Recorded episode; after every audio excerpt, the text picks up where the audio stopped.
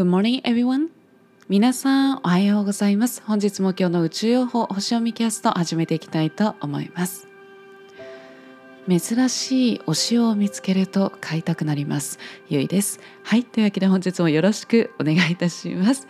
今日は2021年10月26日、太陽さんはサソリ座エリアの3度に移動される日となります。今日のシンボル、メッセージとしましては、火の灯ったろうそくを運ぶ若者ということで何を言ってくれてるかというと相手を尊重しさらに絆と愛を育むということを言ってくれております。昨日はですね胸上げ式というシンボルだったんですけれども、まあ、そこでですね、まあ、いろんなこう絆を深くね、深めていくっていう上でやっぱりいろんなこう衝突であったりだとか、まあ、そういったプロセスも大事だよねっていうところからそこからじゃあそれをねそんな状況でも何が起きたとしてもその中でこうみんなでねそこから新しい形を作っていこうよっていうところだったんですよね昨日までの流れというのは。でそれがすなわち、ま、誰かをサポートしていくこととかみんなで何かを作り上げていくということであったりだとかそしてそれをその協調性を持ってこうみんなでお互いにこう役に立つことをし合ったりとかお手伝いをしたりとか誰かをサポートしたりとかそうすることで一人での達成感感動ではなくみんなでの乗り越えてきたからこそみんなで味わう達成感感動そして成長することができますよねっていうことだったと思うんですよね。でそこからですねその共にね何かを作り上げてきたっていうものがね完成するわけなんですよね。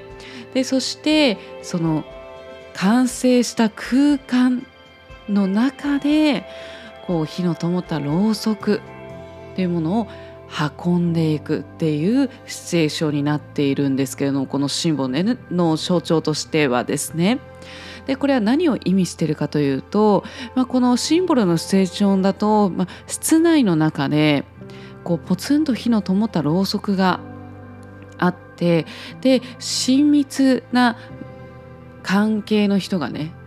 まあ、2人いるみたいな象徴になってるんですけれども、まあ、それそうすることでですねこう例えば真っ暗の中でこうろうそくがね1本だけポンとねこう灯っていてでそのそこの室内の中にいる人だけの影だけがこう炎の揺れと一緒にね揺られているっていう状態の中でそこでいろいろこう話すわけですよね。お互いのこう心の内を。そうすることでこうお互いの何て言うのかな相手のことをこう自分のことを主張せずに相手のことをじっくりと聞いていくということであったりだとかそして自分の心もね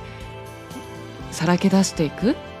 でそうするとそのお互いが尊重しながらそして親密な関係と深まっていくわけですよね。なのでこう今までのこの前までの天秤座の同じ度数の時にはですねこれはキャンプファイヤーだったんですよ。キャンプファイヤーで外じゃないですか。でそれで複数の人が、えー、キャンプファイヤーのこの火の周りを囲っていろいろ親密な会話をしているっていうシチュエーションだったんですよ。でそれがサソリ座になるとその炎みんなで親密なこうこうやっていこうよっていう情熱の炎っていうものがさそり座のシーズンではろうそくの火に変わってるんですね。なのでよりこう親密な一人の相手と深く関わっていく深く語り合っていく。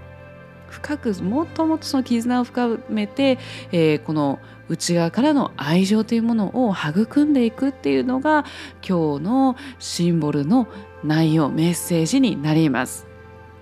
そしてですねお月様が、えー、蟹座に移動されているんですよね。で蟹座というのはまさにそういった例えば家庭であったりだとか家族そしてその愛を育んでいく愛情を注いでいくという星座なんですよね。なので、えー、今日はその家のものであったりだとか例えば家にもし観葉植物ねあればその観葉植物にこう丁寧にね愛を注いでいく、まあ、今土曜期間なのであんまり土いじりはね、えー、良くないと言われてますけれども、まあ、丁寧にねこう愛情を注ぎながらこうお水をあげたりとかね。あとはもう愛情を込めて大切な人にこう料理を作る。そして今日はちょっとねろうそくをねこう灯して一緒にこうランチディナーとかもねいいかもしれないですね。はい。そしてその太陽のそのシンボルの太陽のエネルギーと蟹座のお月様が、えー、仲良しの角度を夜の10時57分22時57分まで、えー、角度をとっておりますので。なのですごく今日は本当にこう大切な人とねもし過ごせたら、えー、親密な関係の人とね一緒に過ごせる、えー、ことができればぜひぜひあの今日は大切に、えー、ちょっとこうじっくりねお互いのこう相手の話を聞いてみる。そしてゆっくりゆっくりこうその人との絆っていうものを深めてみるっていうことをねしてあげるとすごくいいんじゃないかなという新たなこう発見であったり気づきであったり、えー、こう愛であったりそういったものが素敵にね温かくね広がっていくんじゃないかなと思います。そして自分自身を癒していくことっていうのもすごくいいのでなのでこうヒーリング浄化になるようなことね。なので心と体にとってすごく癒されるような浄化になるような、えー、食べ物であったりだとかそれを作っていくまたはそれを食べに行くとかね。またマッサージ受けに行くとかでもいいと思いますし、えー、そのヨガをして心身を整えるとかもねすごくいいと思いますので是非心と体自分自身の心と体が癒されていく。そして相手も癒されていくような一日に、ね、なるようにこうなんていうの素敵なこう癒しと愛があふれるね、えー、一日をお過ごしいただければと思います。今日も素敵な一日をバイ